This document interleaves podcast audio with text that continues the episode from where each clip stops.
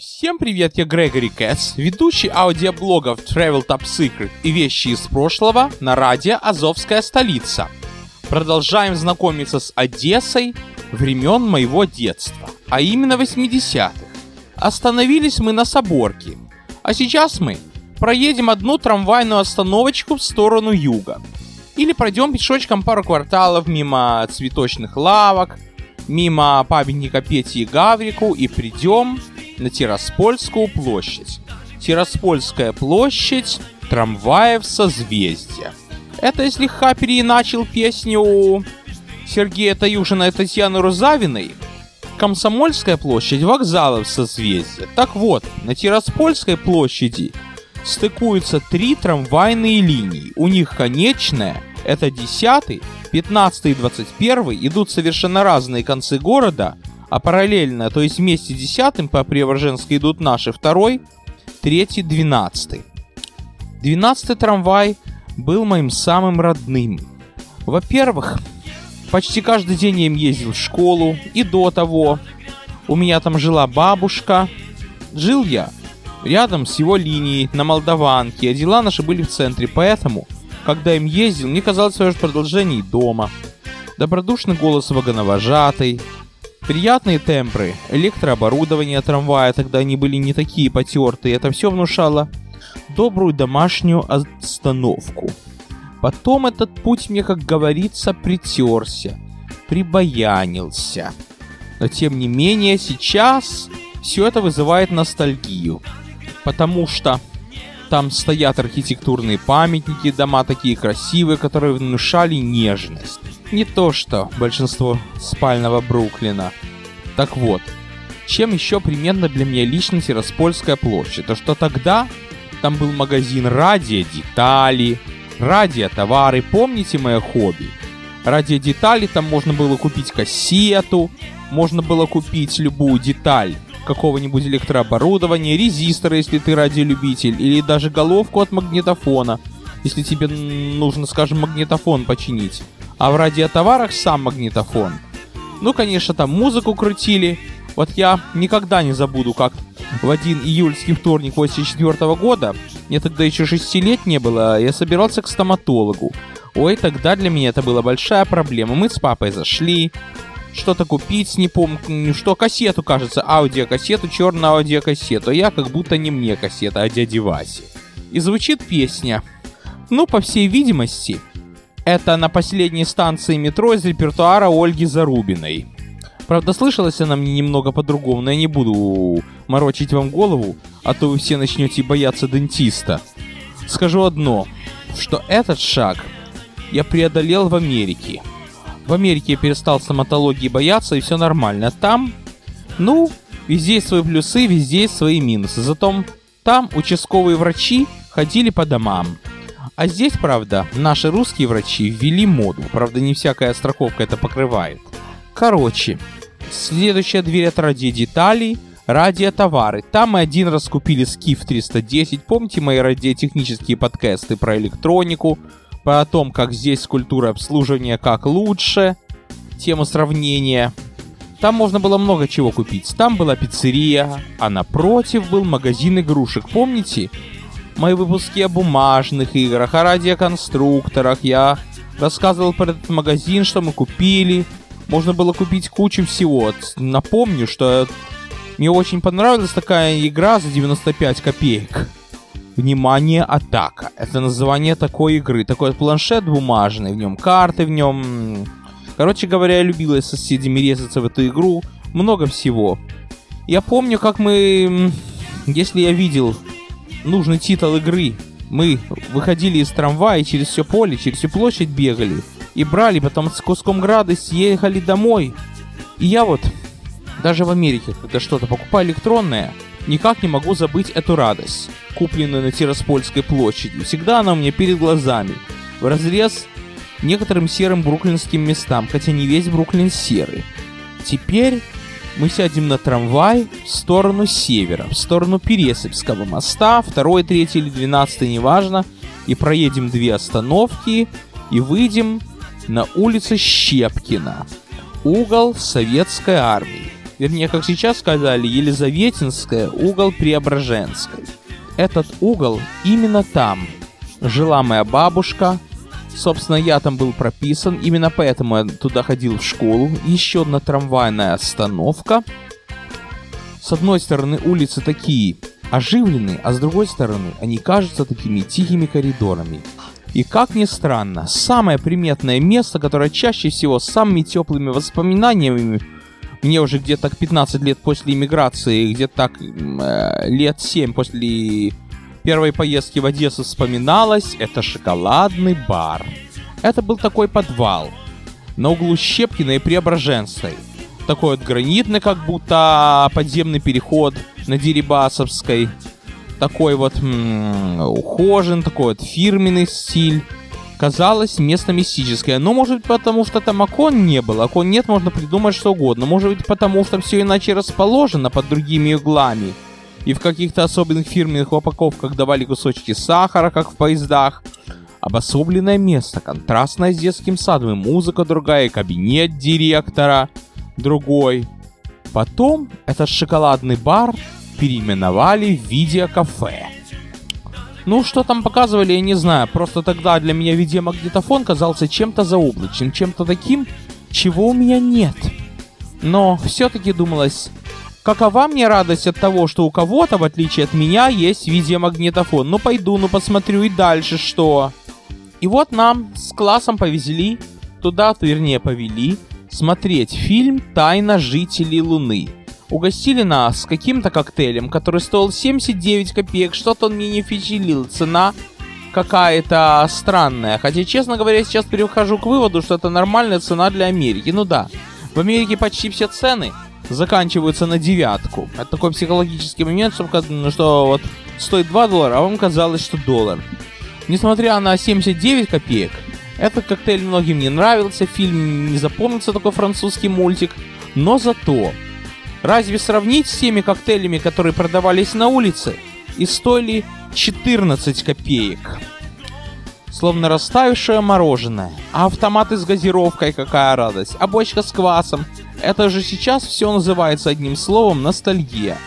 Как и процесс достать все это. А соки продавались по 13 копеек, вкус которых сейчас милее всякой кока-колы. Яблочный, виноградный, малиновый, березовый. Стоит продавщица на той же самой Тираспольской площади с таким же сладким, как те соки, лицом и продает. И в ней, как в зеркале, отражается насыщенность детской жизни, и трамваи, машины, и люди и все остальное. А магазин всяких сладостей «Золотой ключик» на Дерибасовской чего только стоил, как будто ты попал в сказочное царство одноименной сказки. Это был опорный магазин фабрики конфет имени Розы Люксембург. Покупка конфет в нем в отличие от того, что рядом с домом, это целое событие. Хотя, в отличие от штатов, цена не отличалась. Те же самые 26 копеек стоили и риски, тоже золотой ключик, а пассаж, который рядом находился, да он Питер напоминает, Милан. Для тех, кто не знает, пассаж это такой вот магазин, такой вот двор, сверху которого крыша стоит.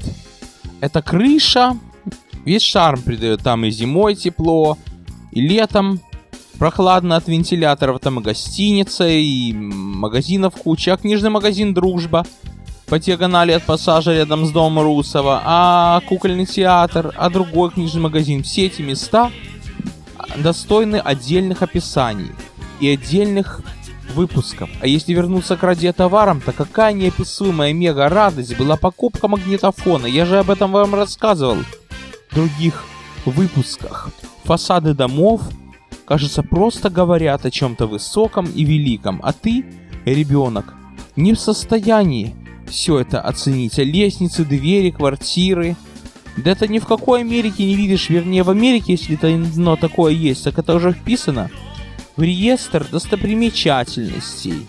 А я вот помню, состоял на трамвайной остановке торговая. Это улица Красной Гвардии, угол Короленко. Правда, сейчас это Софиевская и торговая. И ждал, пока трамвай придет и увезет меня домой на родную Молдаванку.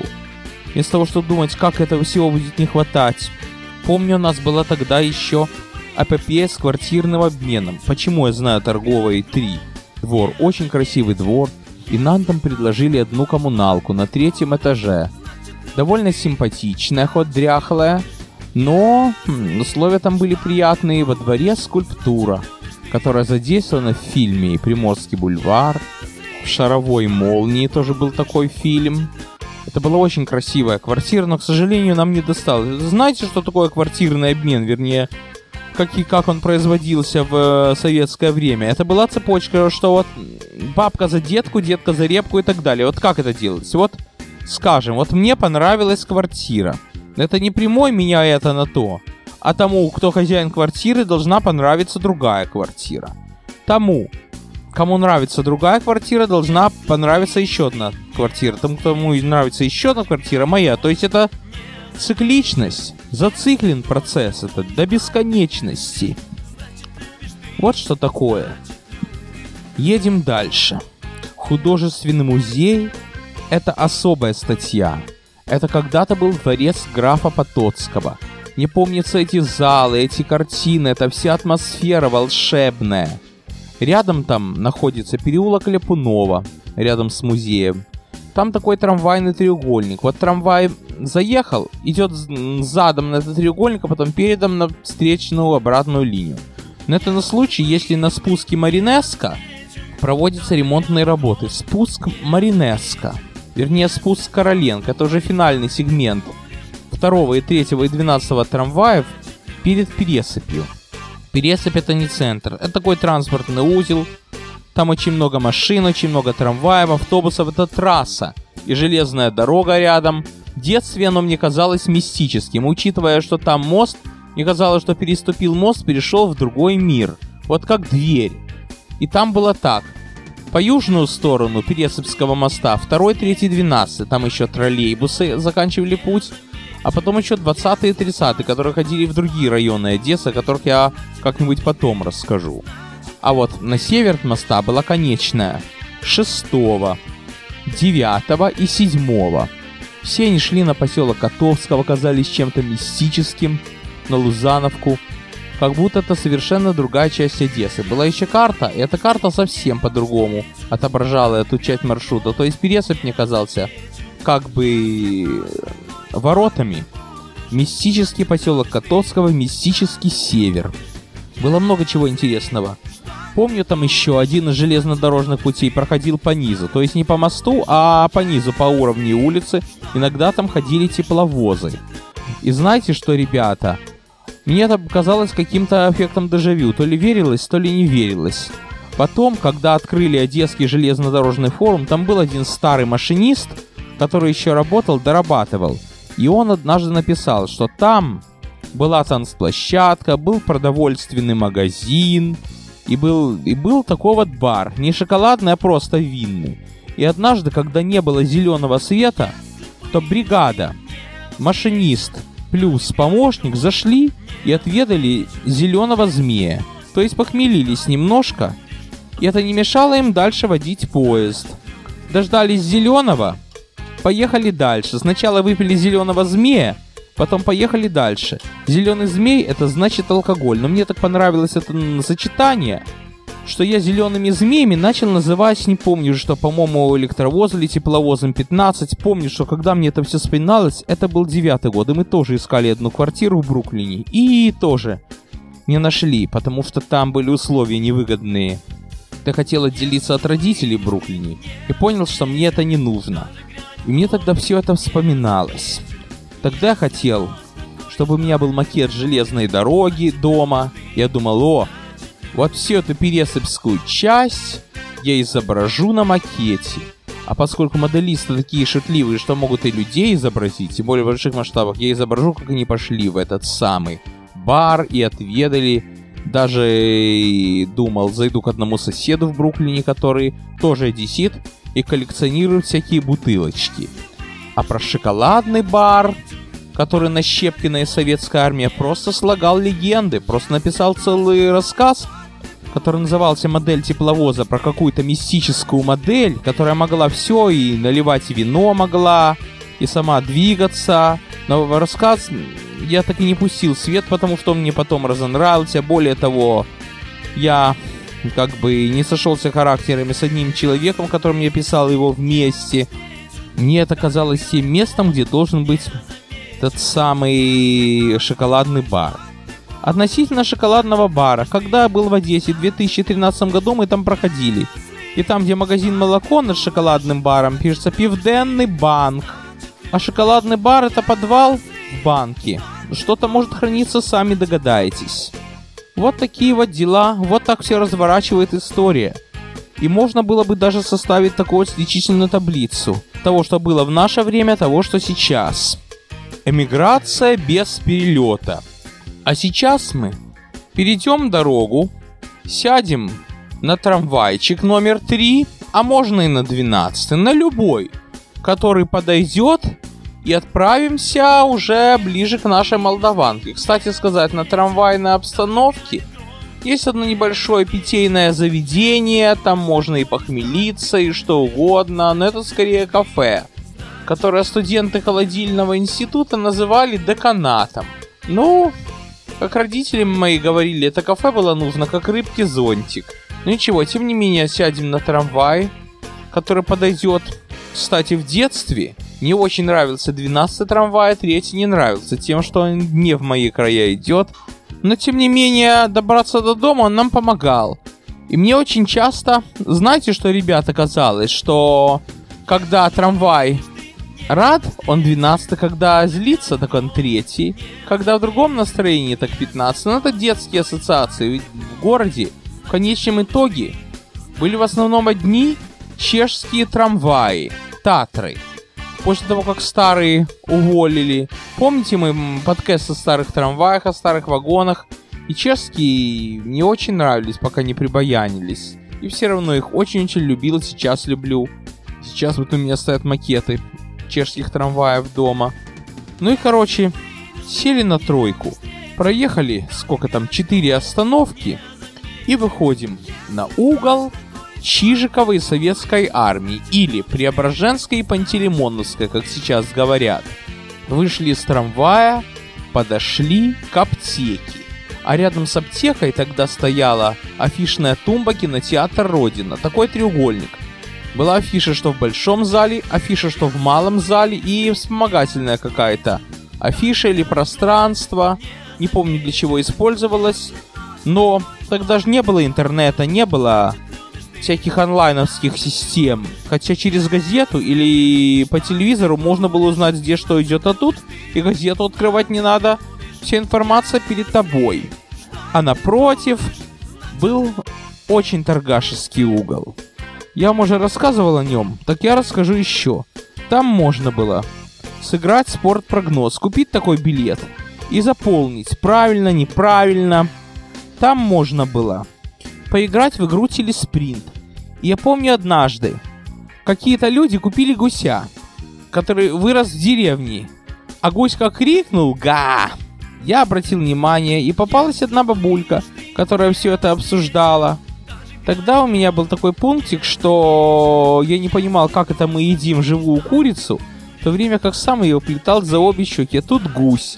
А еще я помню, что в детстве я любую птицу, прошедшую через духовку, называл гусем. И это было с тех пор, как мамина подруга приготовила гуся. То был таки да гусь, а мы брали курицу и делали из нее гуся. То есть пекли его, ее, то есть курицу, в духовке.